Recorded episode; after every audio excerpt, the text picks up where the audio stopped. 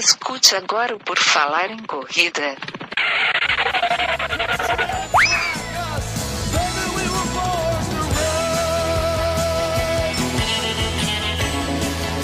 Are you ready to run?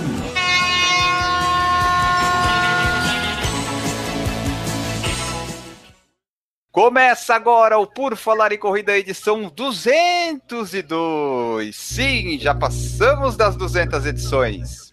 Eu sou o Elio Augusto. Hoje eu vou ter aqui para tratar comigo dessa entrevista, para me ajudar, o Guilherme Preto. Tudo bem, Guilherme? Tudo bem, Enio. Tô aqui louco para saber como é que é ficar lá na frente, não olhar ninguém mais na tua frente durante uma ação silvestre.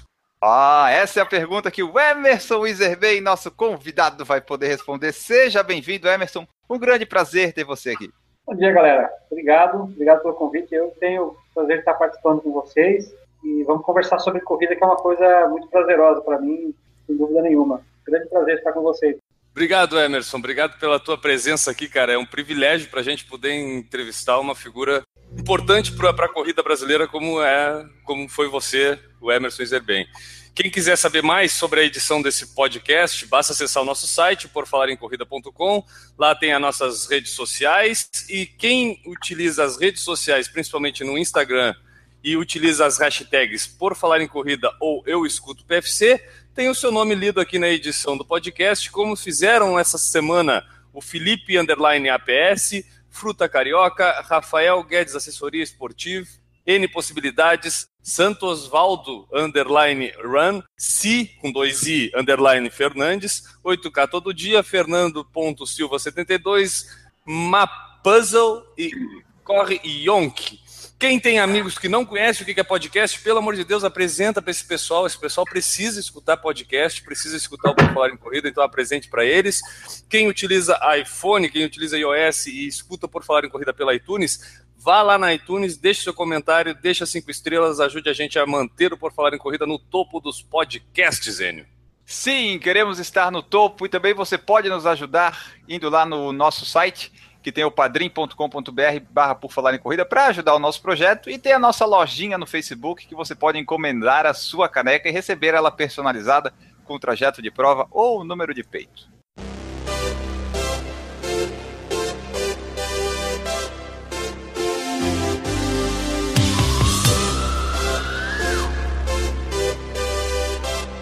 O nosso convidado de hoje é o Emerson Iserben, nascido lá em Santo Antônio do Sudoeste, Paraná, em 7 de julho de 73, e é com ele que a gente conversa hoje aqui.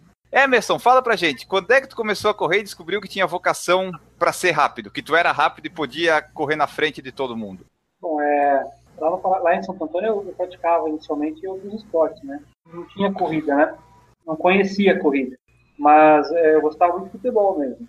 Como eu era um ótimo jogador de futebol, você sabe que quanto mais, quanto melhor jogador, mais na frente o cara joga, eu era goleiro, né? Então, é, geralmente. Eu, eu também. Bem, na verdade, assim, eu morava no interior da cidade, na, na zona rural, e nós tínhamos uma pequena, meu avô tinha uma pequena propriedade agrícola, da qual nós sobrevivíamos com uma venda de produtos da agricultura. E com, desde os sete anos de idade, uma tarefa que eu tinha diariamente era entregar leite de bicicleta é muito comum, hoje já não existe mais isso, porque hoje o leite tem que ser pasteurizado, etc. Mas eu, antigamente, nas cidades pequenas, tinha a figura do leiteiro, eu era leiteiro. Então eu, eu carregava muito leite de bicicleta, é, muita. Minha, as minhas mãos, assim, elas tinham uma calorosidade muito grande desde muito cedo já. E muito ligado ao trabalho na roça, né, na, na cavalo, gado e lavoura também. Então essa foi a minha infância. E o esporte meu era futebol e basquete, handball, essas coisas é, aos 12 anos, eu sofri um acidente com um cavalo e eu perdi o meu polegar esquerdo nesse acidente com a corda do cavalo. E deu infecção, né? Eu não tenho polegar esquerdo. E é, essa infecção, ela perdurou por bastante tempo, de forma que eu não pude, durante um bom tempo, ter contato com nenhum esporte que fosse de contato, né? Que pudesse bater, porque realmente ficou muito sensível durante bastante tempo. Nessa época, um sábado à tarde, eu fui na, na, cidade, porque nós morávamos no interior do município, eu fui na cidade levar, entregar verdura, leguminosas, que a gente vendia muito isso, de bicicleta, e eu vi uma corrida acontecendo, né? Lá, lá em Santo Antônio existia uma corrida, ainda tem essa corrida, alguns anos tem, outros não tem. É uma corrida que sai é, do centro de Santo Antônio, no sudoeste, é uma cidade fronteiriça, né? Ela vai até San Antônio, na Argentina, entra na Argentina, faz a volta na pracinha da Argentina e volta para a Praça do Brasil. Essa prova ela tem aproximadamente uns 6 quilômetros. Eu vi à tarde essa prova acontecendo, vi o pessoal passando, correndo, achei aquilo fantástico, né? Os caras corriam, na minha percepção na época, eles corriam muito rápido, muito rápido, né? A percepção que eu tive. E foi muito empolgante. Aí eu decidi que ia correr. Eu achei que aqui eu deveria correr, que eu achei aquele esporte muito legal. Na verdade, eu já corria muito na, no pasto já para separar desejo. Eu gostava muitas vezes de ir a pé mesmo, né? Ou às vezes usava cavalo, mas eu gostava muito de ir a pé. Então, para mim, era uma coisa natural que eu me desse bem naquilo, porque eu, eu me identifiquei só de olhar. Aí passou um ano, eu treinava de vez em quando e tal, treinava uma semana, duas, aí parava, treinava. No ano seguinte, nessa mesma corrida, me inscrever, daí eles fizeram uma categoria chamada Panto, né? Eu largava da Argentina e chegava no Brasil. E aí eu me inscrevi nessa prova. Fui correr, deu a largada, eu já saí na frente, igual aqueles caras bem louco mesmo, que não. E ganhei a prova de ponta a ponta, né? E aí foi quando começou. Isso aí foi no ano de 1988. Aí eu tive um professor de educação física na escola que havia sido corredor, ele morava ali no Paraná, ele mora até hoje lá, e ele passou primeiras dicas de treino, assim, mas nada assim muito compromisso, né? Naquele ano de 88, depois dessa prova, que geralmente no começo do ano, no março, por aí, nós fizemos 22 corridas e eu fui segundo colocado em duas, ganhei 20 provas. Dentre dessas provas que eu ganhei, foi uma chamada Jogos da Juventude. O Paraná começava, teria começado um ano antes, e naquele ano foi em Foz do Iguaçu. Como era muito perto de casa, nós decidimos participar. E aí eu corri os 5 mil metros, eu fui campeão desses jogos, e era uma competição nível estadual, né? Com isso, eu fui beneficiado com uma bolsa que o governo do estado me patrocinou de meio salário mínimo na época. Foi o único incentivo estatal que eu tive na minha carreira como atleta. Né? Com esse meio salário mínimo e com esse resultado, algumas equipes grandes do Paraná na época me convidaram para que eu incorporasse para treinar com eles, né? Maringá, Iguaçu, Cascavel, Londrina, Curitiba. Eu acabei indo para Londrina, integrar a equipe de Londrina na época. E assim foi, aos 14 anos eu saí de Santo Antônio do Sudoeste e morar em Londrina. Em República, do Atleta, pensionado, em vários lugares. Um ano e meio que eu fiquei em Londrina. Nesse um ano e meio que eu fiquei em Londrina, passei a treinar lá com o Eugênio Minelli, melhorei bastante também. Em Londrina, eu vinha ser, é, naquela época, as categorias do atletismo eram é, menores, depois três anos de juvenil, que era 17, 18, 19 anos, né? Vale de, a idade de 31 de dezembro. Depois você entrava no adulto. No meu último ano de menores, o Paraná não foi para o Campeonato Brasileiro. Eu seria a seleção paranaense, mas não fui. O Paraná não, não participou porque era no Nordeste, não tinha dinheiro para ir. No meu primeiro ano de juvenil, o Campeonato Brasileiro foi Presidente Prudente era muito perto ali. Daí a gente foi participar e eu acabei sendo campeão dos 5 mil metros, no meu primeiro ano. Já batendo o recorde paranaense dos 5 mil metros, se não me engano. Aí fui para o Sul-Americano, dos 5 mil 10, fui prata e bronze no Sul-Americano, que foi na Colômbia. E aí fui convidado para integrar uma equipe em São Paulo. Na época era a equipe chamada Funilense. E essa equipe é, depois mudou, tal, foi crescendo e hoje é a maior equipe do atletismo, que é a DMF. Lá atrás era o embrião dessa equipe, e depois virou a DMF que hoje é a maior equipe de atletismo do Brasil, né? E eu vim para São Paulo com 17 anos aqui, ali para a região de Campinas, em Cosmópolis, mais precisamente, que é uma cidade vizinha. E aí começou uma outra fase do atletismo, né? Aí realmente, competição do estadual tal, e passei a treinar com o finado Osdrubal Ferreira Batista. O Osdrubal, ele, já em 1992, a gente falava que ele estava 20 anos na frente, né, do tempo dele. E eu acho que estava mesmo. E com o finado Osdrubal, eu consegui melhorar muito, deu um salto muito grande. Fui para várias competições e tal. E em 92, que era meu último ano como júnior, juvenil, nós fomos para o Mundial Cross, que foi em Boston. Na volta, no dia que nós chegamos no Brasil à tarde, isso foi em março de 92, o Osdrugo teve um infarto, ficou um tempo no Hospital Alicante e acabou falecendo. E aí eu optei para treinar com o Adalto Domingues, porque era a mesma linha de treinamento. O Adalto treinou com o Osdrugo muito tinha a mesma linha de pensamento. Como naquele ano tinha um Mundial juvenil, eu não quis mudar meu sistema de treino. Aí eu continuei treinando com o Adalto, e em setembro de 92, no Campeonato Mundial na Coreia do Sul, eu corri 13,59 no 5 mil, que é o recorde juvenil até hoje, né? E aí depois fui, entrei na fase adulta, né? Aí tem história. Deixa eu até. Eu vou quebrar um pouco a nossa linha do tempo aqui, mas é porque me surge como curiosidade. Porque nessa época que tu está falando de todo esse teu desenvolvimento como atleta juvenil, isso aí é final dos anos 80 início dos anos 90, pelo que tu está falando, né? É, exato. É. Bom, nessa época, uma das coisas mais lógicas, por exemplo, a gente não tinha nem internet. Né? Tipo, então a, a, comunicação, a forma de conhecer os recursos que tu poderia utilizar já seriam diferentes. Outra é que o Brasil vivia numa crise grande. Então, dinheiro para incentivar o atletismo, especialmente, era irrisório, imagino eu. Eu queria que tu, que tu de repente, é, descrevesse para gente essa diferença que talvez tu perceba do que era ser atleta naquela época e do que é ser atleta hoje em dia. Porque hoje em dia a gente encontra mil e uma facilidades. Hoje o Enio treina com uma planilha que ele faz porque ele lê na internet, descobre isso, aquilo, aquilo outro. Pá. Como é que era a, a, vivência do esporte nessa época, eh, Emerson? E o quão precisava ter talento realmente para poder percorrer esse caminho que tu percorreu? Cara, é incrível. Essa pergunta sua, é, talvez para as pessoas que vivem hoje, não faz muito sentido. Né? Uma curiosidade sua, porque evidentemente você é um apaixonado pela corrida, né? Era um mundo muito diferente do nosso hoje. Era muito diferente. É, para você ter uma ideia, os primeiros caras que eu tive como meus ídolos, minhas referências no esporte, foi o Gentil Custódio de Mello e Oswaldo de Jesus dois caras de uhum. Ponta Grossa, no Paraná. Esses caras, naquela época, eles já batiam de frente com os melhores brasileiros, né? E esses caras, para as pessoas que estão nos ouvindo hoje aí, que não, felizmente né, não passaram por isso, graças a Deus, mas esses caras, eles, é, a dificuldade não é tão grande. O Brasil, nessa época, ele não, não tinha essa questão da importação, por exemplo. Não podia importar Exato. um peixe. Então, o Gentil e Oswaldo, eles fabricavam os próprios calçados pegavam umas lonas, costuravam, pegavam um chinelo que existia antigamente chamado Samoa, que tinha uma densidade razoável, que eles achavam que era boa, e costuravam e eles fabricavam os próprios calçados. Depois que a Power entrou no Brasil e tal, começou a ter os primeiros tênis aceitáveis para correr. Eu comecei correndo com tênis de futsal, futebol de salão, foram os meus primeiros calçados. E a gente conseguia alguma coisa um pouquinho melhor no Paraguai.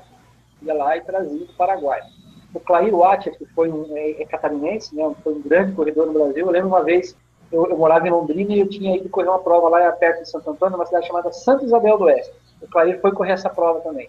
Foi a primeira vez que eu, encontrei com o Clair. Na época ele morava em Santa Catarina, porque depois ele ficou um bom tempo na Itália, né?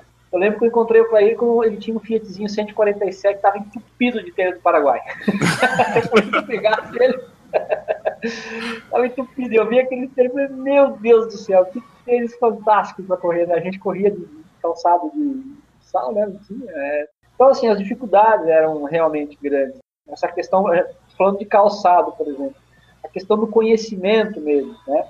Não existia essa facilidade de intercâmbio de conhecimento como nós temos hoje pela internet. Hoje, é, eu posteriormente fiz educação física, depois me especializei em treinamento de fisiologia, né? Eu sou fisiologista, formação acadêmica também, sou fisiologista minhas pesquisas de trabalhos, é, você pesquisa coisa que escreveram no Japão o ano passado, né? Você tem acesso a isso. Naquela época, não. Então, é, antigamente tinha muito esse negócio do a escola do Paraná, né? A escola italiana de treinamento, a escola americana, a escola russa, a escola não sei o quê. E a escola paranaense tinha essa, não só paranaense do sul, na verdade, ela tinha essa cultura de muita força, de treinamentos assim, de treinar mesmo, botar para valer.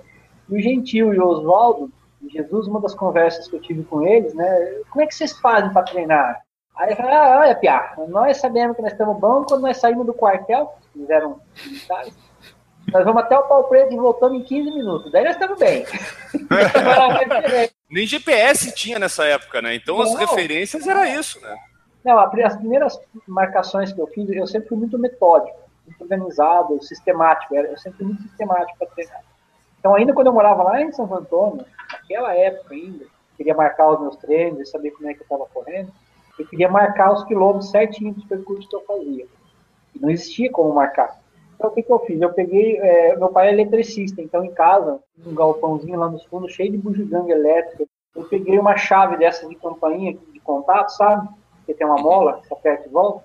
Coloquei ela no, no garfo da bicicleta, coloquei uma régua no meio dos raios, Toda vez que a bicicleta dava uma volta, batia a régua na chave e dava um contato. Dessa chave eu peguei os terminais, dois fiozinhos, né? Soldei na, nos contatos de soma de uma calculadora velha que tinha lá. Aí eu medi quanto que dava a volta do pneu, comigo em cima, dava mais ou menos, acho que era 1,73m ou 72 a volta. Aí tu coloca na calculadora, né? 1,73 mais 1,73 dá igual. Cada vez que a volta do pneu dá, dá uma volta, ela marca a distância. Assim eu marcava meus percursos, né? Espetacular. Me achava um louco, porque A vida de quem tem toque melhorou muito. correr numa cidadezinha onde ninguém corria e ainda sair com a bicicleta com uma calculadora amarrada nela, é coisa tá louca. né? O pessoal já tava querendo, já olhava pra ti meio estranho, já dizia, olha lá, lá vem É. aquele louco lá. É, mas é, é assim, nessa época era tudo muito difícil, né? É, em Londrina, por exemplo, foi aquela fase do, do governo Sarney, que a inflação era altíssima.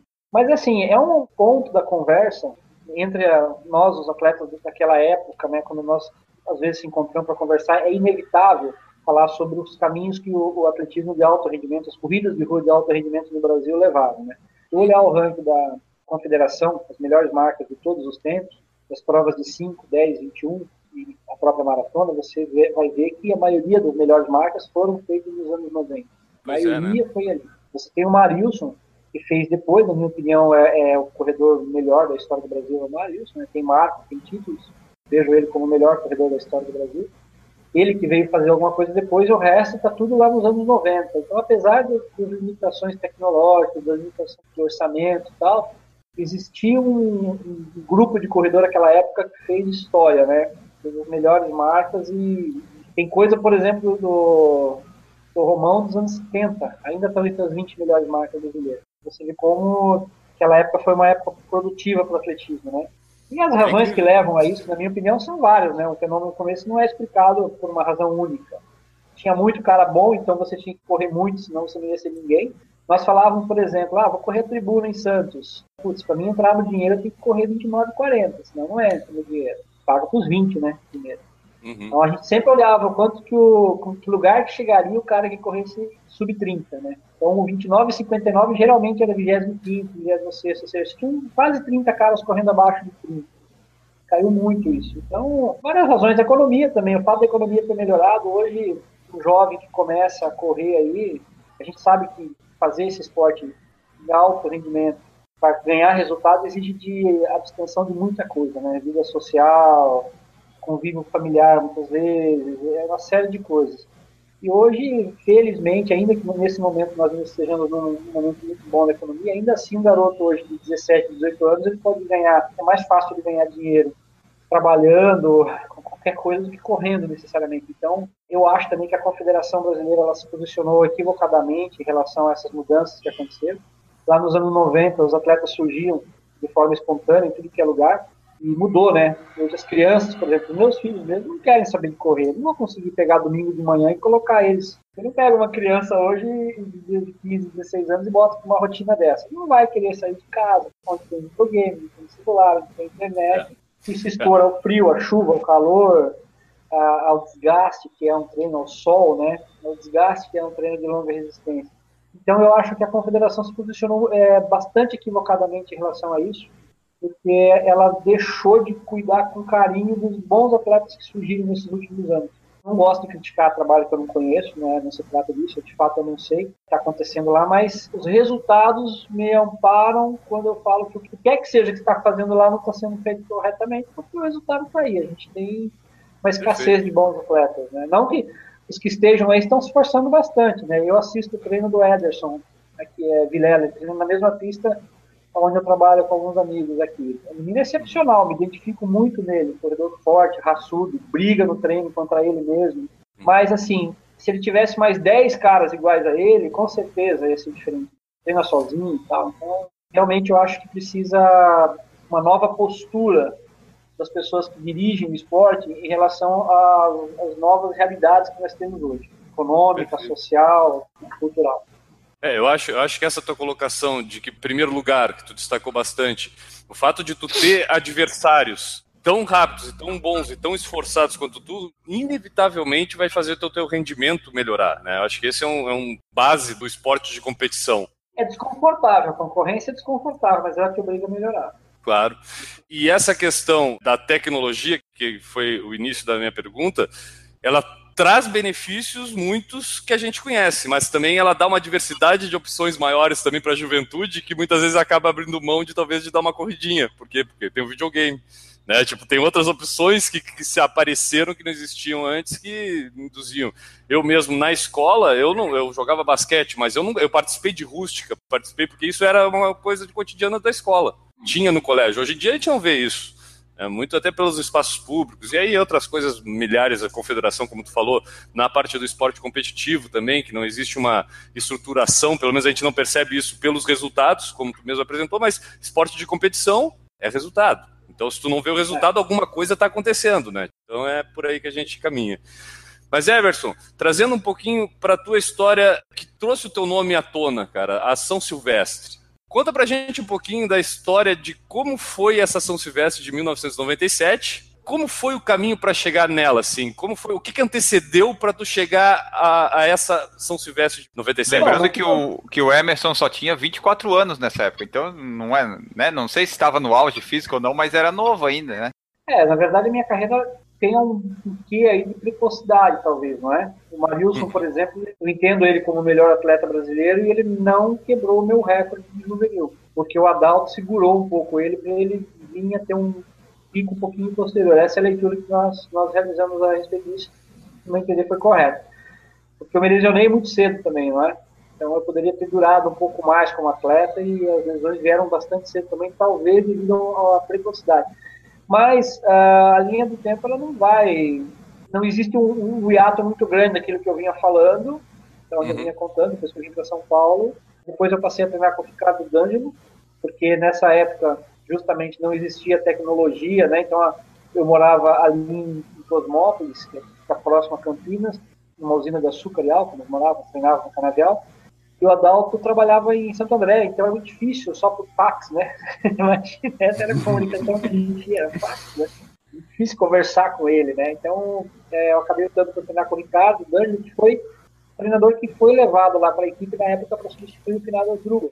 Com o Ricardo D'Angelo, no primeiro ano foi um pouco difícil, mas eu me adaptei muito rápido ao trabalho dele. Eu fui muito bem ao treinamento dele e tal. Naquela época, a nossa equipe, é, o dono da equipe era o Sérgio Coutinho Nogueira, ele tinha intercâmbio com o pessoal da Europa e tal, e a gente começou a correr uns cross na Europa, através de um convite que o clube recebeu. E eu me dei bem também no cross, tanto que eu acredito que dentro dos brasileiros, provavelmente fui um dos que mais tenha participado do cross country. Eu venci uma etapa em, no Algarve, uma etapa do GP Internacional, foi em 96. Essa prova me ajudou muito, me projetou bastante. Eu ganhei dos, dos que lideravam o ranking mundial na época. E depois eu corri no outro ano, 97, já no começo de 97, eu, eu corri cross, eu corria vários, na verdade. Eu ia em janeiro para a Europa e ficava dois, dois meses competindo, só cross country. Mas eu corri uma prova cross chamada Itálica, pertinho de Sevilha. Essa prova está no YouTube, inclusive, a do, do Algarve também está, mas a, o cross Itálica de 97 foi uma das provas mais formidáveis que eu acho que eu fiz em termos de esforço. Fui uhum. quinto ou sexto e o Poltergar foi terceiro, para você ter uma ideia. Ganhou o Paulo Guerra, português Paulo Guerra, e o John Brown, inglês, foi segundo, o TNH foi terceiro. Fantástico essa prova. Se vocês puderem dar uma olhada no cross da, da Itálica de 97. Já achei. Então eu vinha nessa balada de correr cross. Essa, essa era a minha, minha pegada do início do ano. E melhorar a prova de pista. Então, em 97 eu havia corrido os 13 e 35, foi a melhor marca no 5 mil. Tinha feito em 96 7,58 de 3 mil metros rasos. E é, em outubro de 97 eu saí lá de Piracicaba, eu tive lá de Piracicaba e vim treinar em Campos do Jordão, em altitude e tal, para a temporada de 98, que eu queria correr cross na Europa. E a gente foi convidado, o Brasil foi convidado para correr um Ikiden no Japão, em novembro de 97, portanto, cerca de 40 dias antes da São Silvestre. Já lá nessa prova, é, eu acabei vencendo a minha, minha perna, né, eu abri o revezamento, entreguei em primeiro lugar, tinha equipe do Quênia, da Etiópia, Tanzânia, África do Sul, quer dizer, a África estava bem representada, Marrocos, e eu fiz 27,59. Já foi uma marca muito boa, foi provavelmente uma das melhores, né? Acho que é a ter segunda ou terceira melhor marca brasileira na rua, 10 metros em rua. Oficial isso, né? Tá no, no, no, site da confederação. Depois do Uruguai eu corri, dois anos depois eu corri 27,58, eu acho que acabou sendo a melhor. Minha melhor 10 km. Bom, com essa marca no Japão, eu fiquei muito confiante para correr a São Silvestre. Porque o meu treinador, o Ricardo Dani, ele falou o seguinte, olha, falando alemão, né? Olha, alemão, São Silvestre, se não for para pegar pódio, não adianta ir. Sem pressão nenhuma, né? Não, imagina. É, não adianta, é verdade, nossa cultura, né? Porque o que que acontece? Essa época aí, a gente estava num problema sério de patrocínio na equipe. Pela, e a única vez que eu me lembro, nós ficamos três meses sem receber. Estava com aluguel atrasado, contas atrasadas e tal. E ele me falou isso. Meu irmão, se você não quiser correr São Silvestre, não precisa. Porque São Silvestre é para os cinco primeiros, não está entre os cinco, não adianta nada. Por que é isso? Porque é, aqui em São Paulo, tem pelo menos mais duas São Silvestre. Uma em Avaré, que é tradicional, paga um bom dinheiro. Tem uma em Brodowski, eu acho. Mas eu ia nessa de Avaré, que eu já tinha vencido dois anos antes e tal. O pessoal faz, faz uma corrida que eles dão uma grana bacana e a gente ah, ia correr em Avaré, né? Aí eu falei, olha, fazer o seguinte, eu vou descer de Campo Jordão, vou correr a São Silveira de Barueri, que ela acontece ali por volta do dia 20 de dezembro, uma prova de 8 km muito dura, muito pesada, subidas e descidas são muito fortes, né? É um bairro de, de Barueri, chama São Silveira, quem pega Castelo Branco ali, sentido interior, do lado esquerdo da Castelo Branco, pode ver que ele só tem pirambeiro. É ali que acontece essa prova. Eu fui para São Silveira, tinha um prêmio na época, olha só, em 97, um prêmio de 3 mil reais. É, vou correr a São Silveira. Se der o um dinheiro lá, eu vou para São Silvestre. Se não conseguir ganhar uma grana boa, vou correr a, a Varé. Eu tenho dinheiro. Eu ia viajar para Europa logo no dia seguinte, né? Para correr cross.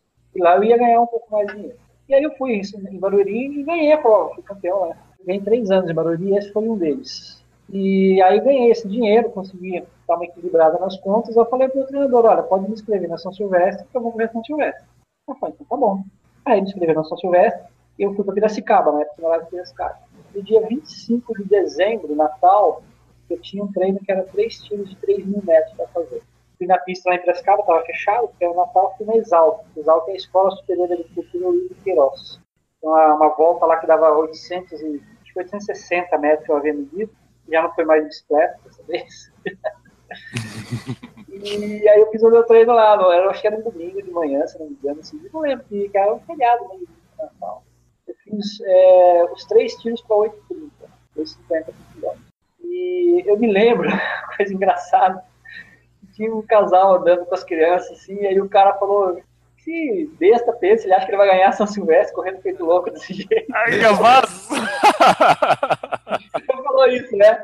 Eu não vi ele, porque eu só escutei, porque eu tava correndo tão focado no treino que eu não, não, nem via o que estava acontecendo do meu lado, né? Uhum. Mas eu lembro que o cara falou isso no intervalo, meu, porque eu terminei o tiro e tava aquele trotinho assim, eu super focado e tal.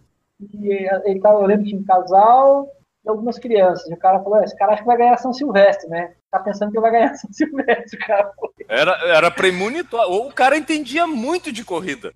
Pode ser. Eu fiquei imaginando, será que esse cara pensou depois, né? É. E aí fomos pra prova depois, né? O dia da corrida foi um dia muito, muito tranquilo também, né? Tu já conhecia Poltergar, essas férias trenianas, porque tu já participava desses eventos na Europa, né? É, o Poltergar eu havia ficado, estado com, com o grupo dele numa corrida na Suíça que a gente fez, que foi um 10 quilômetros, muito, muito bacana também. É uma prova que tem na, nos Alpes lá. E a prova, assim, prova popular, todo mundo vai para a montanha, milhares de pessoas correm 20 quilômetros na montanha e tal. E aí, é, por volta da uma hora, lá é frio, né? Das 13 horas, na verdade, se corre um 10 quilômetros numa volta de 900 metros. Passa por dentro de estábulo, é uma coisa muito louca. E nessa prova eu fiquei no hotel com, com o grupo dele lá, eu tirei foto com ele. Nesse mesmo ano, no começo do ano, sempre encontrava ele cumprimentava, né? Ele sempre é um cara muito uhum. acessível, né? Para aquele grupo que tá junto, porque você fica no hotel, pega o mesmo ônibus, vai, toma café, almoça, vai treinar, volta. Mas e... não era amigo, assim, conversar com ele. E no dia da prova, conta pra gente como é que foi é, o desenrolar um pouco da prova e até é aquele momento em que né? tu assumiu ali a liderança e foi, né, até ser o primeiro a cruzar a linha de chegada. Como é que foi a prova, Emerson? É, eu, eu acho assim, eu, o meu ponto forte sempre foi a capacidade mental. Eu acredito hum. nisso, eu penso isso. Então, é, nós chegamos, estacionamos o carro lá no subterrâneo do MASP, no terceiro piso subterrâneo, eu peguei umas roupas que eu tinha, fiz o terceiro e dormi de sonhar no chão, dormi profundamente. Acordei para assistir a chegada da marca T9 vencendo, e aí fui aquecer com o Vanderlei. A gente era companheiro de treino, eu, Vanderlei e o Eduardo cinema. Aquecemos lá no subterrâneo ainda. O Ricardo, o treinador, veio, entregou o número, saímos trocando, pulei a grade, entrei elite. Já chegamos aquecidos, né? Na largada. Na descida da Consolação, encontrei o, o Henrique Ramaala, que foi um grande amigo meu. Nessas provas da Europa de cross, aí a gente, depois das provas, a gente costumava ir para as baladas junto e tal, então Ainda conversamos um pouco na descida. Pô, legal que você tá aqui e tal, vamos sair hoje à noite, alguma coisa assim e tal, beleza. Acabou que não deu nada pra sair, né? Mas, era muito legal. O Henrique Ramal, depois ele ganhou Nova York, eu acho. O cara era uma pessoa muito divertida. E aí, bom, a prova, eu sempre tinha uma estratégia, né, não só na São Silvestre, mas em todas as corridas, de mudando a minha, minha meta dentro da prova de acordo com o que estava acontecendo, né? Então, Lógico que eu saía com alguns planos, mas tinha que fazer adaptações. Então, meu, meu primeiro plano ali era estar entre os 10 primeiros, né? E essa era a primeira meta, posicionar para ficar entre os 10. Então, nós passamos, acho, 14 16, eu acho que passou 5 mil, alguma coisa assim. Não era muito forte para São Silvestre, mas era para nós era forte, sim, né? Era um tempo bom. Estava muito quente, muito quente aquele dia. E logo ficou um grupo ali de seis atletas, né? esse grupo de seis atletas que formou fez com que eu refizesse as minhas expectativas na prova. Eu falei, bom, aqui tem seis, se eu conseguir ganhar de um desses caras, eu vou ser, né, já estou no pódio. Seria uma ótima. A premiação ia até o quinto ou até o décimo, como é hoje, em dinheiro? É o quinto. Ah, tá, porque hoje vai até o décimo, né? Hoje tem mais possibilidades. É. Você sabe que eu nem vejo mais regulamento das provas. Né? Ah, sim. né, eu vi pelo, eu vi pro podcast de hoje. Outra questão, essa, é, é, em 97 a, a São Silvestre era realizada à tarde ou, ou já era pela manhã? Era de tarde ainda. Era tarde ainda, né? horas da tarde. Isso. 5 horas da tarde. E as mulheres largavam, se não me engano, às 14 horas, às 15 horas. Né? Era meio da e, tarde. E assim, correr de tarde é, final da tarde é complicado, porque sol fica o dia inteiro esquentando, né? Adicionando calor ao asfalto. Eu lembro uhum. dessa prova, das coisas que eu me lembro dela, uma delas é como queimava a sola do meu pé como queimava a sola no meu pé por causa do asfalto. Queimava demais. Era uma coisa que. E olha que eu treinava no meio do canavial, hein? Eu era acostumado, eu me adaptei muito bem ao calor, treinando no meio do canavial, que é um lugar quente, úmido, né? Eu senti muito calor no pé. Mas, enfim, é, ali no centro velho de São Paulo, altura de 10 para 11 quilômetros, tinha um grupo de seis pessoas e essa coisa de tentar se separar, né? Tentar vencer pelo menos um deles ali. O Vanderlei Cordeiro, eu treinei com ele, pouquíssimas vezes na minha vida eu consegui vencer o Vanderlei, de pouco. Ele sempre foi muito regular, sempre foi muito bom. E a gente treinava junto e uns 15 dias antes dessa prova que eu comecei a conseguir subir melhor do que ele, porque ele também sempre subia melhor do que eu. Eu fui mais rápido do que ele, né? Nos 1.500, nos 5.000, nos 3.000 metros, as minhas marcas são melhores que a dele. Na rua também, no 10.000 é melhor. Mas é, nessas provas mais técnicas, ele sempre foi muito bom, subia melhor mas eu estava subindo melhor do que ele ali. Só que tinha uma história, né? Tinha um carro pro primeiro brasileiro, né? Então, hum. esse, esse carro ele se transformou em um ingrediente especial aí, porque era eu e o Vanderlei que estavam explicando. Ô temperinho bom pra corrida, hein? Um gol, gol zero quilômetro. No começo da subida da Brigadeiro, o Poltergar deu uma escapada. A estratégia sempre fazia isso. Ele escapou e eu fiquei com o Ramala como eu já tinha vencido o Ramal algumas vezes, ele me vencia outras, era um cara que eu entendi com uma competição mais. Era aceitável eu disputar com ele, né? O Ramal era uma situação. É, é, era uma coisa que eu topava fazer. Com o Poltergar seria uma audácia, uma audácia muito. talvez muito cara tentar fazer isso. E aí o, é, o Ramala deu uma. Quando o Poltergar deu o tiro, o grupo se desfez, né? Espichou. Eu fiquei junto com o Ramala, o Vanderlei ficou um pouquinho. O Ramala deu um tiro, eu fui com ele esse tiro durou 30 segundos, talvez. Ele soltou, isso o Vanderlei ficou. Interessava que ele fizesse isso, porque eu queria fugir do Vanderlei por causa do carro, evidentemente. E aí o, o Ramala é, deu outro tiro. Quando ele deu o segundo tiro na subida, é, isso talvez nas imagens seja imperceptível, só correndo mesmo é que você sente que houve uma variação no vídeo. Quando ele deu o segundo tiro, eu pensei assim comigo: agora eu não solto mais. Ele vai soltar e eu não vou soltar. Não vou diminuir a velocidade. E foi isso que aconteceu. Ele soltou, eu não soltei, continuei acelerando. A minha intenção era escapar do Vanderlei, escapar dele, né? Eu, não, naquele momento não tinha a imaginação que eu pudesse vencer a prova, imaginando quem estava na frente. Foi isso que aconteceu. Então eu fui escapando, tentando escapar e buscando. Ele, tá, ele tava no teu visual ou, tu, ou tu, qual era a tua, tua distância em relação ao, ao poltergeist? Era pouca coisa. No vídeo, a televisão fala de 70 metros. Eu não acho que tenha dado 70 metros, não. Acho que foi menos. Acho que foi ah, 50 tá. metros. No máximo 60 metros. Não é tanto assim. Uhum. é que tirar essa diferença, final de prova, né, é difícil, né? Já tá no limite. Tava, tava um dia muito quente, muito difícil, eu queria muito fugir do Vanderlei, e eu, eu também estudado a prova, e em cada momento dela ali eu tinha um cálculo de quanto tempo faltava para acabar. Então eu sabia que subida era 5 minutos e pouco subindo, depois que virasse para entrar na Paulista era coisa de 50 segundos para acabar a prova. Então isso estava programado já o meu esforço, né? Porque você, esse momento final da prova é uma luta muito grande, sua contra você mesmo. Quando cara, é a parte sua, que é o conforto, que é o descanso, que é que você está provocando um grande desconforto no seu corpo. Então você tem que negociar isso, né? Mentalizar e tentar, então, toda essa parte de preparação. Eu havia me preparado para esses minutos aí de prova e sabia que a subida ia, depois de um certo ponto ali, aliviar, e quantos minutos falta. Aí você tem que criar um monte de estratégias. Eu, eu é, hoje eu oriento alguns poucos atletas, já não é mais o meu trabalho principal, mas eu converso muito sobre essa questão de você encontrar os seus meios de se convencer a fazer isso. É bem por aí mesmo. Você precisa... A motivação ela é muito coisa muito pessoal. O que me motiva pode não te motivar. Inclusive, hoje, para mim, é bastante difícil eu, eu encontrar uma motivação para correr. Para que eu volte a correr hoje, falar, olha, eu vou correr 45, seria fantástico se eu estivesse correndo 40, 45 ou 10 km. Sinceramente, corro 29, 28, 27, né? Não é mais uma coisa que dá um tesão. Nossa, agora eu vou fazer o que eu nunca fiz, né? Não é isso. Então, a, a motivação é uma coisa muito pessoal. Naquele momento final da prova, naquele momento que o seu corpo já não aguenta mais, não aceita mais, o que te motiva a continuar? Então isso é uma coisa muito pessoal de cada um, cada um tem que tentar encontrar. E eu, no final da prova, eu, eu tinha as minhas, as minhas coisas que me faziam me levar a ao máximo no dia. No final da prova, quando eu voltei a encostar no Poltergar, que a gente construiu junto na Avenida Paulista, eu imaginava que ele fosse dar um sprint fantástico, né? Afinal de contas, ele era um cara que tinha corrido naquele ano 6, 10 km. Muito rápido. E eu sabia que tinha 50 minutos de prova. Eu falei, não, ele vai dar um sprint, mas eu vou estar ali fuçando o cangote dele na foto de chegada. Eu vou estar junto na foto de chegada. Ele vai abrir, não vai abrir muito. Vai passar, mas não vai passar. Vou vender caro, não vou entregar de graça, não. Mas... Eu, sinceramente, não esperava vencer, obviamente. Nunca falei uhum. que me planejei para vencer, né? jamais. Mas é, é, aquela coisa, o Ramala depois me falou, não, é possível vencer ele sim e tal, né?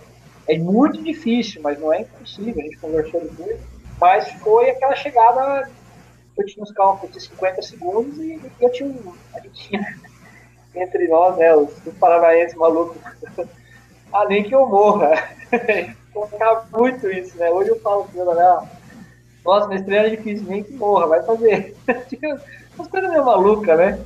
Só quem faz isso, chegar realmente ao extremo, convence algumas coisas. Não, eu vou fazer isso de uma maneira tão intensa que nem eu morra, lógico. Uhum. Certo? E a sensação de, de, da hora que tu ultrapassou ele e aí é o seguinte, só sou eu agora e a linha de chegada. Qual é a sensação, Emerson? Não, ali não, não, não tinha essa sensação de vitória ainda, porque eu imaginava que pudesse reagir. Então naquela na reta de chegada ali não existia isso. Apesar que eu percebi que as motos fecharam próximas a mim, ou seja, não, não teria como me ultrapassar com as motos ali, que ele havia ficado, porque as motos se aproximaram e elas não iam oferecer uma, uma, questão de, de, risco se ele viesse me ultrapassar. Se tivesse, já deu para perceber, né? Ele não viria para me ultrapassar, porque se ele tivesse próximo, as motos deixariam espaço para disputa, né? E as motos se aproximaram. Mas ainda assim é, é, é aquela coisa que assim espera acabar para acreditar, né? Porque realmente claro.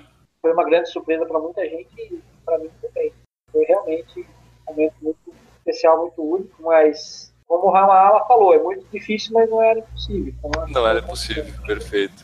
Só quando cruzou a linha de chegada mesmo que a gente acredita. Mas aí é aquela sensação, né?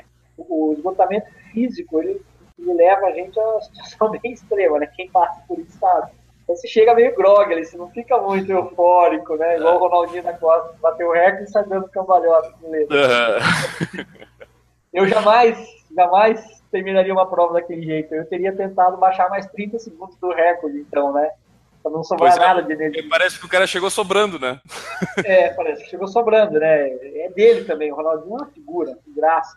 Fantástica, mas. O, o até é... recentemente a gente teve o, a tentativa do quebra das duas horas e tudo, e muita gente falou da chegada do Kipchoge, que ele chegou ainda dando tchauzinho, né, e sorrindo, dando entrevista lá no, no, no, no tentativa sobre as horas, né, mas é, é, a, a, expressão do cara parecia que ele não tinha feito nada, é que ele, provavelmente na cabeça dele nem tinha assimilado ainda o que ele tinha feito. É, exatamente. Então isso foi aí. isso, essa São Silvestre aconteceu assim, mudou muito na minha vida depois disso, né, obviamente. A gente, a gente lendo aqui um pouco da, da história, Emerson, a gente descobriu que teve um caso com o, o professor Luiz Minardi, que ele, é, como estava calor, ele jogou água no Poltergar e, e aí jogou em ti também, mas Sim. o Poltergar teria dito que isso assustou ele um pouco.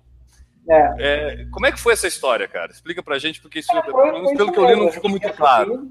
Eu ainda, nesse momento que isso aconteceu, foi a mais de mil metros da chegada não estou uhum. enganado, porque eu ainda estava junto com o Ramala nesse ponto, se não me engano, eu estava começando a sair do Ramala.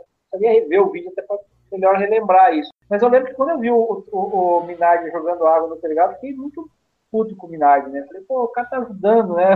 Os adversários, né? Porque, cara, tava muito calor, tava 32 graus esse dia.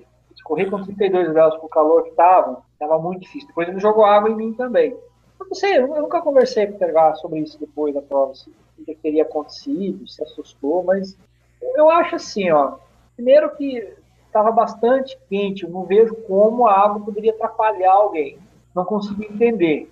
copo de água, só se fosse soda cáustica, mas água, não sei se poderia atrapalhar, não, sério. Eu acho que pode dar um susto nele, de fato, né? Alguém se aproximar repentinamente da pessoa poderia ter dado um susto, talvez a água estivesse muito gelada, poderia incomodar, talvez. Mas ali a gente estava, aí, aí, vem a segunda parte, né? Nós estávamos ainda longe da chegada. E convenhamos, né? O Potergar não é um atleta comum, não. não é um atleta qualquer que um copo d'água tiraria o título do cara. Não posso acreditar que um cara da envergadura dele, com as marcas que ele fez, uma coisa importantíssima para mim do Potergar, a longevidade de alto rendimento que esse cara teve ele não teve. Muitos africanos vêm hoje, correm um, dois anos, some. Dois, três anos, some. Pegar durou aí, cara, uns 10 anos fazendo resultados de altíssimo nível, desde os 3 mil metros da maratona. É um atleta fantástico. Eu não posso acreditar que um copo d'água, menos de 200 ml, né? Porque um copo tem 200 ml, não, não atinge, não aproveita os 200 ml. Claro. Poderiam ter uma significância tão grande a um cara que Pô, eu vi esse cara correndo cross. O cross country é uma das coisas mais malucas que tem pra correr. Lógico, né? Tem essas outras provas hoje que saem um pouco, é Bravos Race, tem outras coisas de montanha. Mas os atletas é, da nossa, desse grupo aí, por exemplo, uma das coisas mais exóticas que poderia existir é uma corrida de cross. Poxa, dá uma olhada nesse cross que eu falei para você aí, itálica, para você ver. A gente correu pontos que a água vinha até no meio da canela. Nossa. Barro, muitas interferências, né? Então, é, acho que foi alguma coisa que deve ter falado na hora, talvez. Não, me assustou, me atrapalhou e tal, mas dizer que isso foi é complicado, né? Até porque a temperatura que estava, essa água caiu ali, em menos de dois minutos já secou tudo, estava fervendo de novo, né? Uhum. Eu não acredito que possa ter causado algum dano, assim, significativo. Tu falou ali que depois da vitória deu umas mudadas na vida, né? Como é que foi a repercussão aí depois da vitória na São Silvestre? O que que apareceu de oportunidade? O que que melhorou para ti depois dessa vitória que ninguém esperava, né? Até nem tu. É, mudou muita coisa, com certeza. Né? Naquela época nós éramos um grupo de atletas em que todos eram bons, mas ninguém era assim tão evidenciado. Assim, né? E aí você passa a ser o alvo, né? Ninguém chuta cachorro morto, todo mundo queria ganhar do Emerson, né? Porque era um cara a ser batido. E de fato isso não era uma coisa impossível. A gente estava provas em que ah, vai dar uma largada, tem 10 caras, ninguém sabia quem ia ganhar. Passei a ser um alvo muito maior. Então eu tinha algumas coisas assim que a gente. coisa de corredor, né? Por exemplo, eu alinhava na largada e gostava de dar uns tapas nas pernas, né? Bater nas pernas, uns tapear a perna, panturrilha e tal. Ah, vamos lá, agora vai, vai, vai, vai doer, tá, agora vamos sair. Já sabemos de onde o César Cielo tirou o segredo dele de se dar é, não, Já descobrimos de onde veio. Não, isso aí é, tem algumas razões aí, talvez não comprovadas cientificamente, mas oxigenação, né, endorfinas, essa coisa toda. O fato uhum. que eu fazia isso ninguém fazia, né? Só eu fazia isso na largada da corrida. Aí um dia depois eu fui correr a corrida em São Caetano do Sul, corrida de reis. Aí tô alinhado na largada, bati nas pernas, todo mundo Se o Emerson fez, eu vou fazer também, né? É esse o segredo, é por isso! É. Se eu coçasse a orelha, todo mundo ia coçar a orelha. As pessoas ficam muito assim, querendo descobrir o segredo né, da coisa. Mas não, não tem, né? Não tem nada disso. Então isso mudou. E veio um reconhecimento também, né? Por parte, uma parte da família que não entendia muito bem o que eu estava fazendo até então. O pessoal lá do Paraná não entendia muito esse negócio de correr e tal. Passei com um apoio bem maior, patrocínios, etc. Bastante coisa muda, né? A vida do cara muda bastante também. Infelizmente, eu acabei me lesionando, não, não consegui aproveitar muito, né? Quando que foi a tua lesão e quando começou a ficar ruim a coisa para correr? Várias, né? Eu tive várias lesões, né? Várias. É, no uhum. ano seguinte, por exemplo, eu precisei fazer uma cirurgia de hérnia. Down foi um transtorno também. Um ano depois. Mesmo assim, voltei e acabei correndo minha melhor marca na meia maratona depois. Corri uma hora, um minuto e treze. Uma curiosidade minha, o prêmio da São Silvestre naquela época era quanto? O prêmio da São Silvestre foi 10 mil dólares. Naquela época era em dólares um... ainda? Era em dólar naquela época, tinha esse negócio de dólar, né? Porque era uma é que era um por um ainda, acho, naquela época, né? Era um por um aquele câmbio. E como eu tinha os, os estrangeiros, né? Então é estabelecido em dólares. Uhum. Eu ganhei o Gol, carro zero quilômetro, que eu vendi para a própria agência. A ASICS, que me patrocinava, me deu acho, 3 mil dólares de prêmio. E eu ganhei da BMF, que na época não era um clube, era um patrocinador, eles me deram um quilo de ouro uma barrinha de um quilo de ouro que eu também deixei lá, lógico, nem saiu de lá de dentro. Então essa foi a premiação na época, a premiação boa. E tu te aventurou depois em, é, em, em, meias maratonas, maratonas? Tu já corria essas distâncias antes ou foi só depois da, da São Silvestre que tu começou a, a ir para essas distâncias maiores também, Emerson? Não, eu havia corrido uma meia, se não me engano, em 96 foi a minha primeira meia, ou 97, eu corri no Japão 1 a 1. A primeira meia maratona foi 1 hora 1 minuto e 36 segundos. Primeira meia que eu fiz. Depois eu corri algumas outras provas, voltei no Japão acho que dois anos depois, ou três anos depois, aí eu fui terceiro na meia maratona de Tóquio, corri um 13, mas essa prova foi uma, cara, foi uma pena, porque essa prova nós passamos assim, no primeiro 3 mil metros muito lento, muito lento, e poderia ter corrido tranquilamente ali sem, poderia ter corrido uma 0030, porque nós passamos acho que 9, 9 minutos e 30, 3 mil metros, nem queria puxar, Aí até que um grupo de japonês lá pegou a frente, foi, aí eles queimando foram, daí a gente foi, e aí o pau comeu, mas assim, ter passado 9,30 e ter passado 8,50 não ia fazer diferença nenhuma. Para quem correu a prova inteira depois a 2,53, 2,52 km, ia fazer diferença. Então é uma pena, mas acabou ficando meu melhor marco. Fui terceiro, perdi um keniano, na chegadinha não consegui pegar um cara da Austrália. Fui terceiro com uma 1,13. Mas maratona foi um erro ter entrado nos maratonas, para mim foi um erro. Não foi um erro que só eu cometi, muitos da minha geração cometeram esse erro. Tinha muito dinheiro nas maratonas, então era natural interesse nas maratonas. Treinei para três provas, parei em duas, e uma delas eu terminei teimoso mesmo. Deveria ter parado também.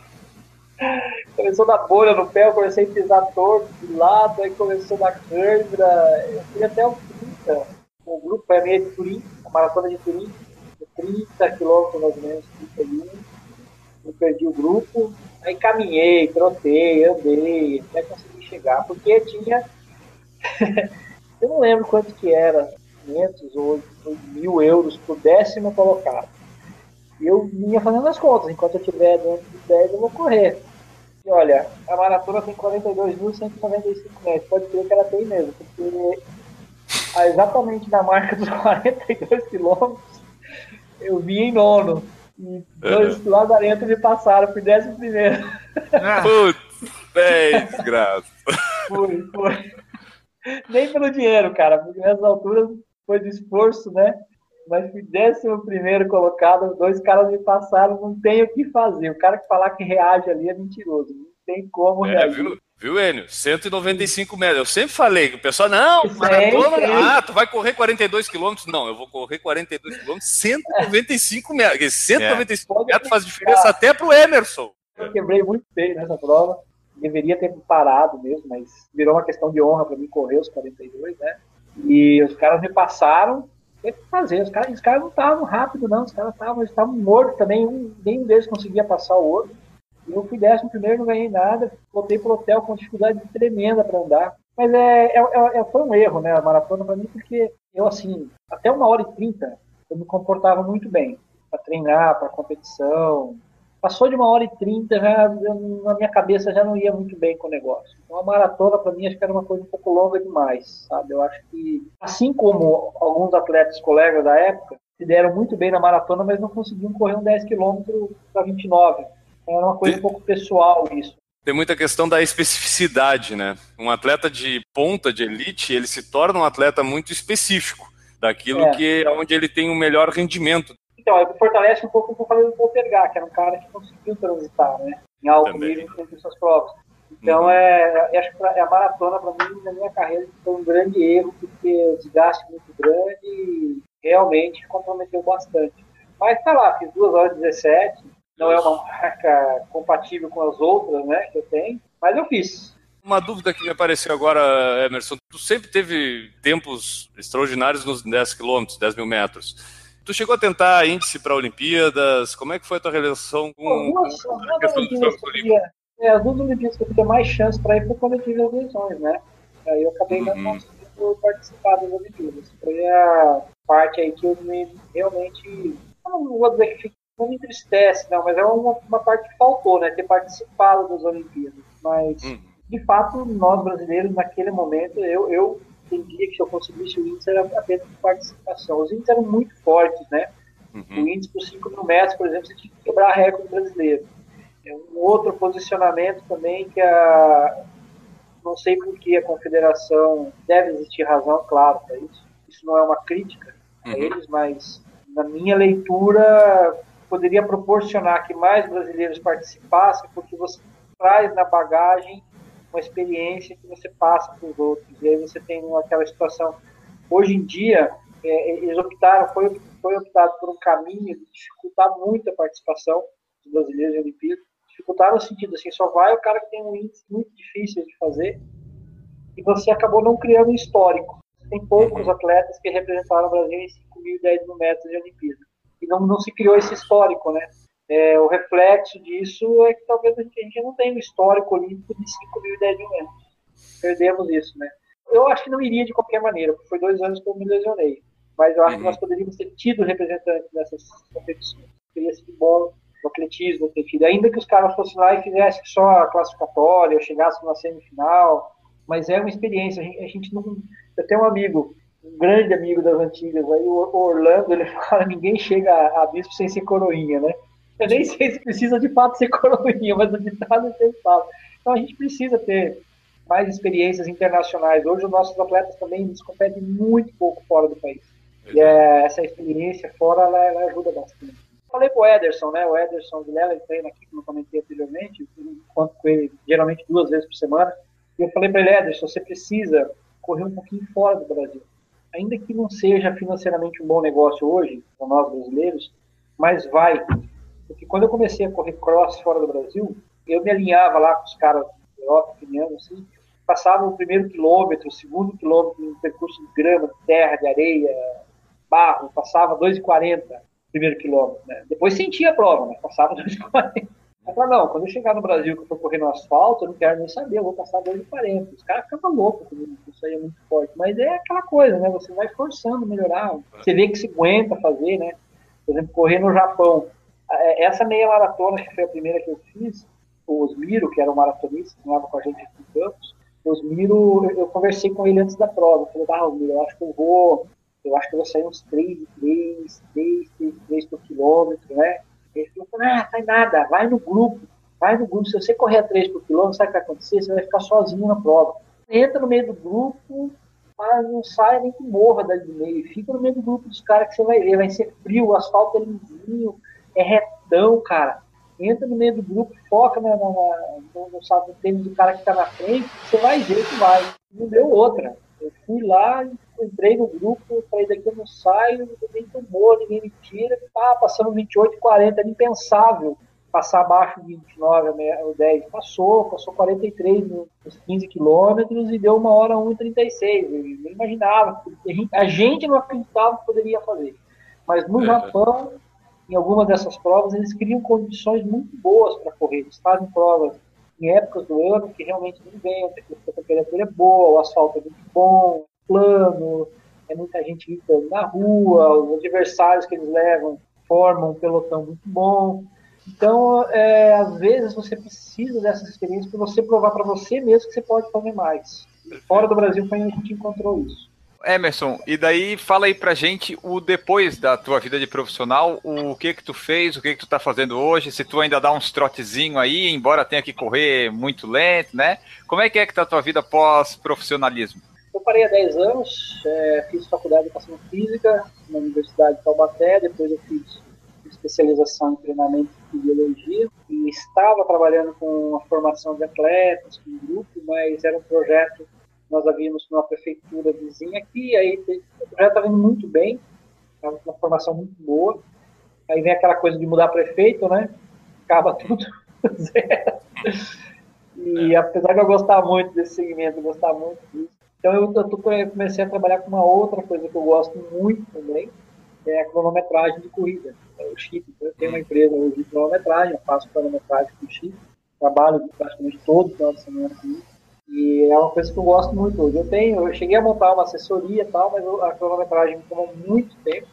Tenho uma meta de melhorar ela nos próximos anos aí de chegar no nível de excelência e hoje a minha assessoria eu não faço mais, eu não pego mais ninguém para treinar, eu treino só oito atletas que são amigos hoje, na verdade, que treinam comigo, eu oriento essas pessoas, mas são meus amigos. E foco muito na cronometragem, no equipamento, no sistema, em materiais, em otimizar esse trabalho aí.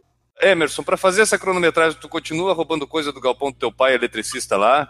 E a segunda pergunta é, tu patenteou aquele sistema de medição na bicicleta com a campainha e os fiozinhos ali? Pois é, nenhuma das duas. Isso não deu mais para fazer. nenhuma das duas. Né? Nenhuma, então tá. A gente tem aqui, Emerson, antes de terminar contigo, uma pergunta do YouTube, que é do nosso ouvinte, nosso amigo Eduardo Ranada, que pergunta assim: por que atualmente está tão difícil de um brasileiro vencer a São Silvestre? O que, que tu acha que falta? Ou a pergunta pode ser da seguinte forma: por que, que tá tão fácil para os quenianos ganhar São Silvestre? pode ser, né? Vou apimentar essa pergunta. Posso apimentar a pergunta? Claro.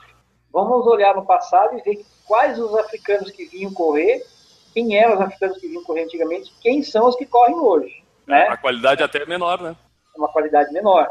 Então, o que acontece hoje é assim, os meninos que estão disputando hoje, tem que tomar bastante cuidado ao falar isso, porque eles são meus amigos e não é, não se trata de dizer que eles não estão se esforçando. Não é isso. Esforçam tanto quanto eu me esforçava. O que acontece é que a gente teve uma queda grande da quantidade e qualidade técnica dos atletas. Isso se deve, né, anteriormente, a vários fatores, mudanças sociais no Brasil, mudanças econômicas, mudanças da própria sociedade nossa, né? Não vamos, eu não gosto muito de comparar fora do Brasil com aqui, porque eles têm outra realidade, né? Os outros países têm outras realidades. Mas, nesse caso, é, o que a gente está vendo acontecer hoje aqui no Brasil aconteceu em Portugal, aconteceu na Espanha, aconteceu Itália. Quem acompanha corrida de rua há 20, 30 anos sabe que a Itália tinha um baita dos corredores, né? Francisco Panetta, aqueles caras. A gente sabe que na Espanha teve uns caras muito bons. Portugal, é, a gente tem uma ligação um pouco mais próxima. A gente teve lá os Castros, Lopes, as meninas que ganhavam Rosa, Mota, né? Portugal tinha uma cultura de, de, corredor de fundo muito forte, a gente sabe disso e esses países todos, eles, acabou. Então, é, quais são os fatores que levam a isso? É um conjunto, né? Educação física escolar, que hoje algumas pessoas lá dentro do Ministério da Educação olham para o esporte como uma coisa nociva, né, para a competição. Então, a educação física na escola é praticada de uma forma diferente do que era antes. Quem tem a minha idade sabe como é que era a educação física antigamente, como eu fiz educação física, eu sei como é que é hoje. Né? Então, isso muda. As crianças hoje praticam muito mais atividade física. Hoje, os meus filhos, por exemplo, eu não gosto, não gostaria que eles fossem para a rua para brincar, por uma questão de segurança, mas antigamente isso foi fundamental para muitos atletas crianças que vinham de zona rural, de zonas onde precisava andar um pouco mais, diminuiu bastante. Então eu ia para a escola de bicicleta, andava, caminhava muito. Hoje, felizmente, graças a Deus, tem transporte escolar na zona rural também. Hoje a internet ela é ótima, mas as crianças elas gostam de ficar jogando online, então a brincadeira não é mais correr atrás de uma pipa, saltar o rio, pular cerca para pegar a pipa que caiu. Hoje a brincadeira é virtual. Então, na base, a gente já tem um problema muito sério na formação de atleta, que é lá da base. Ainda assim, eu diria, existe formação de atleta. Eu acompanhei o atletismo bem de perto mesmo, entre 2006 até 2012, ia para as competições de pista, viajava para a brasileira. Surgem atletas bons, uma quantidade menor, mas surgem. E aí a federação e a confederação falham quando elas, eu que não minha isso, eu sustento isso, elas falham quando elas deixam de monitorar a carreira desses atletas. Perfeito. Então, assim, volta e meia surge um moleque bom nos 5 mil metros, um cara bom. Não é igual antes, né? Na minha época de juvenil, cara, tinha uma pancada de gente que corria ali 15, 14 altos. Hoje, meu Deus do céu, é um cara bom só e olha lá. Então o cara fica sem competição. E o que, que acontecia? Eu me lembro que, quando eu dos 2000 para frente, lá na, equipe que eu treinei lá em Minas, era uma usina de açúcar e álcool. Então, no final do ano, os caras ficam com alojamento ocioso. Eles traziam os melhores juvenil, treinavam duas semanas, metiam um teste de 3 mil e os melhores ficavam para treinar. Teve um ano que o teste de 3 mil lá foi melhor que o Campeonato Brasileiro. na pista de terra da Unicamp, na pista de terra da Unicamp, né? Então, é, muitos treinadores aqui de São Paulo, é, eles trouxeram esses atletas porque o clube deles tinha dinheiro para contratar. Eles pegam o melhor moleque. Ah, lá na Bahia tem um moleque bom, traz para cá. Ah, lá no Santa Catarina tem um cara bom, traz. Tem um gaúcho bom, pega. Tem um cara bom na Bahia, né? no Piauí, não sei onde traz. Aí traz para cá e desce a porrada do moleque. A verdade é essa. Desce o cacete do moleque. Com expressão, mas fez resultado. O nosso trabalho é bom, o nosso clube é bom. Não fez, machucou, ah, o cara não era bom, vai embora. Arrebentaram com muito atleta.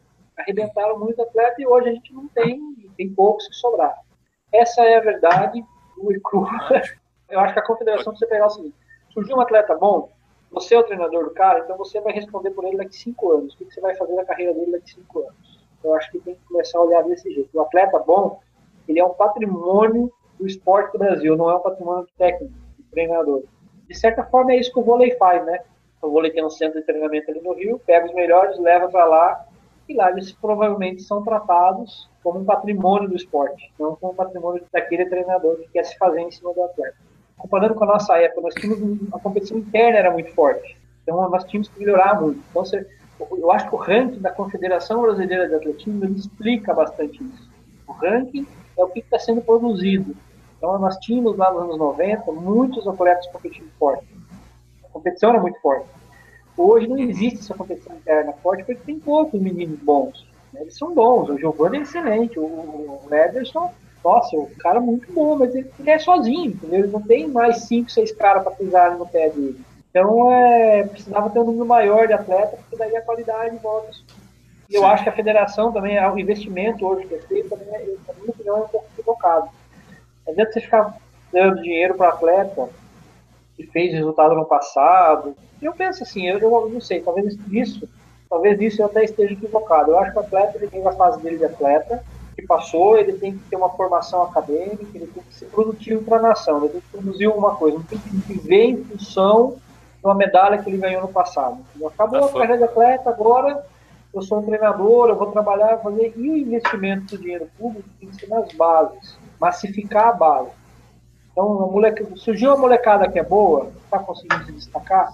Poxa, vamos dar meio salário mínimo para esse cara para ele se manter no esporte, para se incentivar. Vamos investir dinheiro na base, para a gente ter uma base mais sólida, mais ampla, e a partir daí voltar a construir um, bom patamar, porque ficar dando dinheiro para os atletas que já fizeram resultado só porque eles fizeram, parabéns, fizeram resultado, ganharam, pá, mas a vida continua. A gente tem que olhar, a cobertura curta.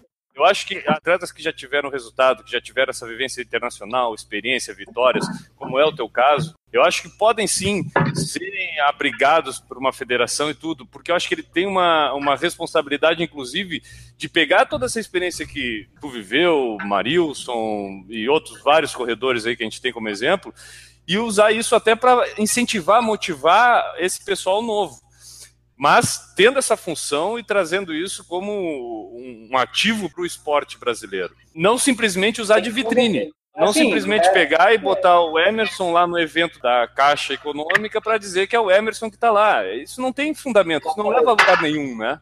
Exatamente, tem que converter. Converter essa, essa, essa história em ações realmente mudar o panorama. Perfeito. Para contrário, é porque... para contar a história, né?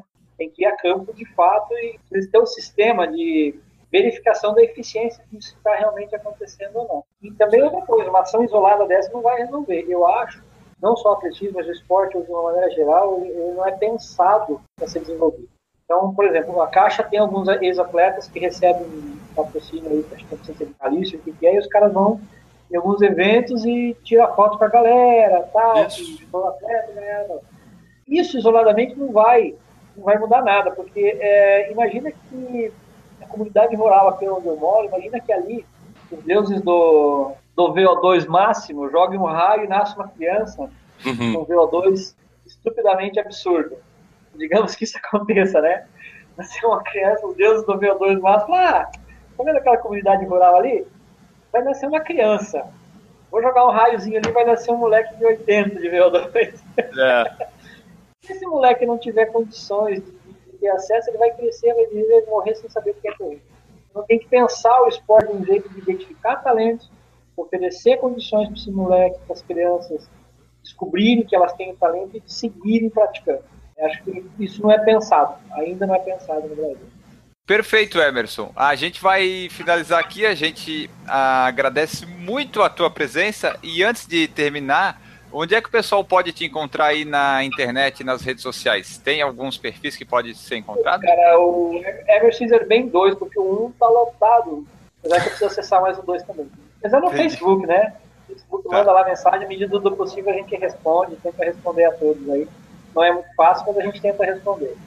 Emerson, eu repito o que eu falei na abertura, cara, é um privilégio pra caramba conversar contigo, sabe? Tipo, a gente que, é, a gente que vive e gosta da corrida, conhece o teu nome, imagino que talvez várias pessoas que estão começando agora na corrida ainda não conhecem quem é o Emerson, espero que a gente tenha ajudado a divulgar principalmente alguém que levou o nome do Brasil tão bem como foi o teu caso, cara. Obrigado, é um privilégio, repito, falar contigo aqui no Por Falar em Corrida. Na despedida, a gente sempre pede para o convidado deixar um abraço. Então, para quem fica o seu abraço, e muito obrigado por ter participado aqui com a gente dessa edição.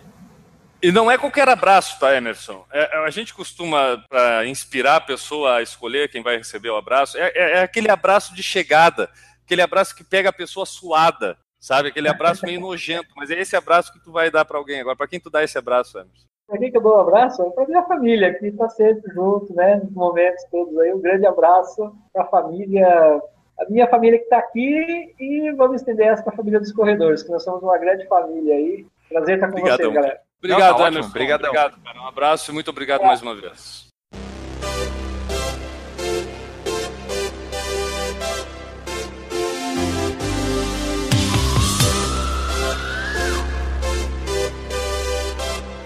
Agora nós vamos fazer a leitura das mensagens dos comentários que nós recebemos para o podcast. A primeira é lá no PFC 197 que a gente fez com o Nish, o Ricardo Nishizaki. A Juliana Rocha 86, que participou do nosso podcast do Corrida na Gravidez com uma mensagem, inclusive, falou assim: Risadas garantidas, ouvi enquanto caminhava. Acho que as pessoas olhavam para minha cara e pensavam a grávida louca que ri sozinha. Aí eu falei para ela assim, ó. Falei que o pessoal não sabia o que estava perdendo e tal, né? Daí ela falou assim, ó. Vou virar testemunha do PFC. Você tem um minutinho para falar sobre por falar em corrida? tá aí, ó. Eu acho que é uma boa. Aliás, fica a ideia para o pessoal da nossa audiência aí, sábado de manhã, por exemplo, depois que fez o seu longão, em vez de voltar direto para casa, não, dá uma esticadinha na corrida, vai passando casa em casa e fazendo essa evangelização do Por Falar em Corrida. Vai batendo nas portas, fala, você já conhece, já ouviu falar do Por Falar em Corrida? É um podcast muito legal. Vai fazendo isso, pelo menos umas 10 casas no final de cada treino seu, por favor. Exatamente. No 198 Correr na Gravidez, também tivemos comentários. Um deles foi da Juliana Rocha, nossa participante assídua aqui, ó. Escutei quase agora durante a minha caminhada, faz uns 15 dias que estou só na caminhada. O meu bebê estava entrando na minha costela durante a corrida. Ficou excelente programa. Parabéns, meninos. Muito obrigado por mandar um abraço para Bom Jesus dos Perdões. Acho que agora a minha cidade entra no mapa. Pô, pessoal perdoense, amigo nosso, né? Eu, até muito... o prefeito lá é nosso colega, nosso amigo. Então é sensacional, cara. Eu gosto muito de bom, bom. Como é que é o nome da cidade? Bom José dos Pestões. Eu gosto tanto que esqueci o nome. Bom Jesus. o Jesus dos Perdões. Isso aí. Isso. E o último é um atleta que disse: Nós que agradecemos o convite por falar em corrida, valeu mesmo. Nós que agradecemos a Vanessa aqui por ter participado. Cabe a nós agradecer mil e uma vezes a Vanessa, porque sem ela não teria tido esse podcast. Obrigado, Vanessa. E sorte para nossa futura corredora menina, Maria Laura. Maria Laura. Bonito nome, então um abração para Maria Laura. E a última mensagem de hoje é uma mensagem aqui interessante que a gente recebeu do Fernando Aquino. As outras não eram. As outras não eram interessantes. Interessante. Essa, essa é interessante, então. Não, é interessante pelo, pelo conteúdo e pela pessoa que está enviando. É, tá digamos, não usual acontecer tá. isso. A mensagem veio do Fernando Aquino, que foi o nosso convidado na edição 193, o Heartbeat Mova Mais. Então, o próprio convidado nos enviou um e-mail. Isso não é comum depois, com um texto grande como eu vou ler aqui. Ele fala assim: Oi, amigos, deixa eu dividir uma parada muito estranha com vocês. Estou com um mega pânico de me ouvir no podcast, hahaha. Não sei se aconteceu com algum convidado. Por isso adiei a resposta aqui do e-mail. Gostaria de primeiramente parabenizar vocês pelo conteúdo e pelo serviço maravilhoso que vocês trazem para a comunidade. Foi muito bom participar do programa. Estou aqui também na quarta semana de planilha tentando fazer a corrida engrenar na minha vida, muito por conta dos estímulos do podcast que foi para o meu podroll. Só o meu que ainda não consegui ouvir, hahaha, vou tomar coragem. Um abração, sucesso, estou disseminando o podcast aos amigos e nos grupos de pedal que participo, valeu demais, Fernando Aquino. Fernando, cara, se tu te conseguiu ter coragem de escutar esse aqui, pelo menos, eu tenho uma coisa para te dizer. Eu acredito que a maioria dos convidados não escute o podcast que eles façam. pelo menos eu imagino que seja assim. Agora, se esse caso de não conseguir se escutar, Lá no início era um sofrimento, Enio. Gente, eu, pelo menos, era. escutar os nossos podcasts, me dava uma agonia, me dava quase a sensação assim de pós-morte. Me dava quase escutando. Coisa horrível, né? 200 edições depois, a gente fica um pouco mais acostumado a saber que é essa merda mesmo, não vai mudar muito. É. tipo, então a gente já tá acostumado. Mas, Fernando, cara, eu tenho uma coisa para te dizer ficou legal pra caramba a edição. Volta lá e escuta. E daí a gente respondeu esse e-mail dele e ele falou e ele retornou, disse assim, ó. Meus amigos, obrigado pelas palavras de incentivo. Vocês acreditam que na semana 4 da planilha de corridas dores crônicas na minha lombar zeraram completamente? Outra coisa, meu sono tá rolando feito uma pedra, mesmo com uma carga de trabalho bastante pesada. Tipo, estou trabalhando agora. Ele mandou essa mensagem uma da manhã, por exemplo. Às vezes a gente tem problemas orbitais e esquece que a solução está dentro de nós. Um abração e mais uma vez obrigado. Pô, preciso nem comentar, ele já deu o melhor comentário de todos, né, cara? Às vezes a solução está dentro da gente, é isso aí. Fala galera do Por Falar em Corrida, que é o Danilo Confessor novamente. É, promessa é promessa, né? Eu vou gravar um áudio a cada podcast que eu acabar de escutar. Alguns eu não vou mandar para vocês, outros eu vou é, acabar mandando. Esse aqui vamos ver como é que vai ficar no final. Bom, acabei de escutar aqui o PFC 200, o programa comemorativo aí da, desse segundo centenário de podcast, né? Ficou muito bacana a ideia de colocar os áudios da galera entre as falas ficou bom pra caramba, hein? Sabia que ia ficar legal. Gostei muito do programa. Engraçado você ver o programa é, ao vivo no YouTube, né? E depois ver ele gravado. É muito diferente. Engraçado que eu acho que a, a mágica da edição deixa o negócio melhor ainda e já tinha ficado legal a gravação. Então parabéns aí mais uma vez. Uma coisa que eu percebi que enquanto a gente, enquanto estava escutando a gravação, ó, desculpa aí ó, a forma que eu tô falando que eu tô caminhando aqui na rua agora, deve estar um barulho, deve estar um monte de coisa. É, mas uma coisa que eu percebi durante a gravação foi um paralelo entre os podcasts e as corridas mesmo, as provas. Eu lembro, assim, tem provas que são mais marcantes pra gente, né? Tem outras provas que não são tanto. Mas a gente vai lembrando os detalhes, principalmente quando a gente fala assim da prova, ah, tal prova, eu lembro, ah, teve uma subida, teve isso, teve aquilo. Eu acho que cada episódio de podcast é, na cabeça assim da gente fica parecendo como se fosse uma corrida mesmo. Para vocês mais ainda, que vocês participaram do processo como um todo. Sei lá, acho que isso veio na minha cabeça durante o podcast. Sobre o programa em si, é, já conhecia quase tudo que vocês falaram, como sou, acompanho o programa por muito tempo e, e acompanho também vocês, né? Então, muitas das coisas que vocês falaram eu já sabia, mas foi legal, algumas curiosidades aí que realmente me pegaram desprevenido. E sobre os áudios da galera, todos os áudios muito bacanas, mas eu tenho que destacar aí o áudio do Paulo Nero, que foi realmente muito hilário. Cara, eu não lembro. Eu, será que eu pulei? Vocês já fizeram alguma entrevista com ele? Se não fizer, tem que fazer, cara. Pô, o cara tem história pra contar.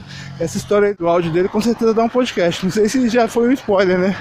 Se for chamar ele pra conversar, mas dá um tempinho aí que o cara vai fazer muito mais história aí, pelo jeito. É isso aí, galera. Valeu. Parabéns mais uma vez pelo podcast. E vamos que vamos. Um abraço. Deixa eu caminhar agora aqui que começou uma subidinha. Rapaz, eu tenho que emagrecer.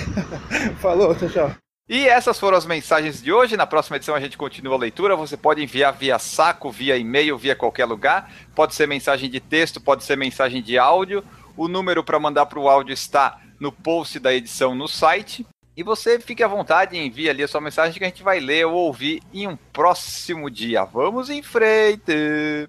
Para chegar ao fim, a gente tem que falar do padrim.com.br barra por falar em corrida. Você pode ser nosso padrinho ou madrinha, como fazem a Cintia Aires, Eduardo Massuda, família Neri, Lorna da Silva, Luiz Fernando de Oliveira, Marcelo de Oliveira, Natan Alcântara, Regis Chachamovic, Renata Mendes, Roberta Pereira e Washington Lins. É um financiamento coletivo, é um projeto muito legal esse nosso aqui. Você pode contribuir e nos ajudar a manter aqui o Por Falar em Corrida sempre no ar, contente e feliz. O conteúdo sempre será gratuito, mas com a sua ajuda é muito mais fácil. Você colaborando tem acesso ao nosso grupo de WhatsApp, o grupo de WhatsApp de corrida mais legal que existe na face da Terra. Perfeito, Eni. A gente precisa destacar, nesse caso do Padrim, uma coisa que a gente já falou na edição anterior. Você pode contribuir com valores mínimos Tá? Então você não precisa chegar lá e contribuir com 70 reais, 50, 10. Você pode contribuir com um, você pode contribuir com dois, com cinco reais, entendeu? Sobrou o dinheiro da pinga, sobrou o dinheiro do Gatorade que você comprou para botar ali, deu o troco no tênis novo que você ajuda por falar em corrida que a gente faz isso com muito amor e carinho, vai continuar fazendo independente se você quiser dar o seu troco para a gente ou não, mas é, a gente está tentando fazer a coisa cada vez melhor aqui, inclusive a gente vai investir em equipamentos, como está lá na nossa proposta do Padrim. Vai lá, conhece e não deixe de contribuir com Por Falar em Corrida. Chegamos ao fim, vamos nos despedir aqui dos nossos amigos ouvintes, Guilherme, para quem fica o seu abraço. Bem, eu tenho dois abraços para dar hoje, tá? O primeiro abraço é, dentro do contexto dessa edição, cara, eu quero mandar um abraço para todos os atletas que já levaram o nome do Brasil ao topo. Eu sei que quase nenhum deles vai escutar esse meu abraço, mas eu quero deixar registrado aqui, cara, que, pô, é difícil a gente chegar a uma grande conquista, é difícil ter talvez a umidade de levar a bandeira do Brasil a, ao topo de um pódio. Então eu acho que essa galera merece o reconhecimento, como é o caso do Emerson que no, conversou com a gente, hoje a gente aqui. Então um abraço para essa galera que ostenta o nome do Brasil e com muito esforço consegue essas conquistas. E o segundo abraço, Enio, é um abraço mais particular. Eu quero mandar um abraço pro cachorrinho do vizinho que não latiu durante toda a transmissão e me deixou fazer a gravação aqui sem problema nenhum. Muito obrigado, cachorrinho do vizinho. Aí, cachorrinho do vizinho, nos ajudando no podcast. E o meu abraço eu vou deixar pro Poltergar, que foi assunto aqui da nossa edição. Poltergar, que perdeu a sua única edição da São Silvestre pro Emerson. Então, a gente deixa aqui um abraço de consolação pro Poltergar. Eu só tenho uma dúvida, Enio. Será que era água mesmo que jogaram no Poltergar?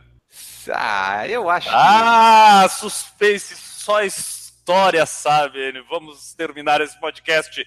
Tchau. Abraço, pessoal. Errou! E o último mensagem. Eita, roda? Não saiu.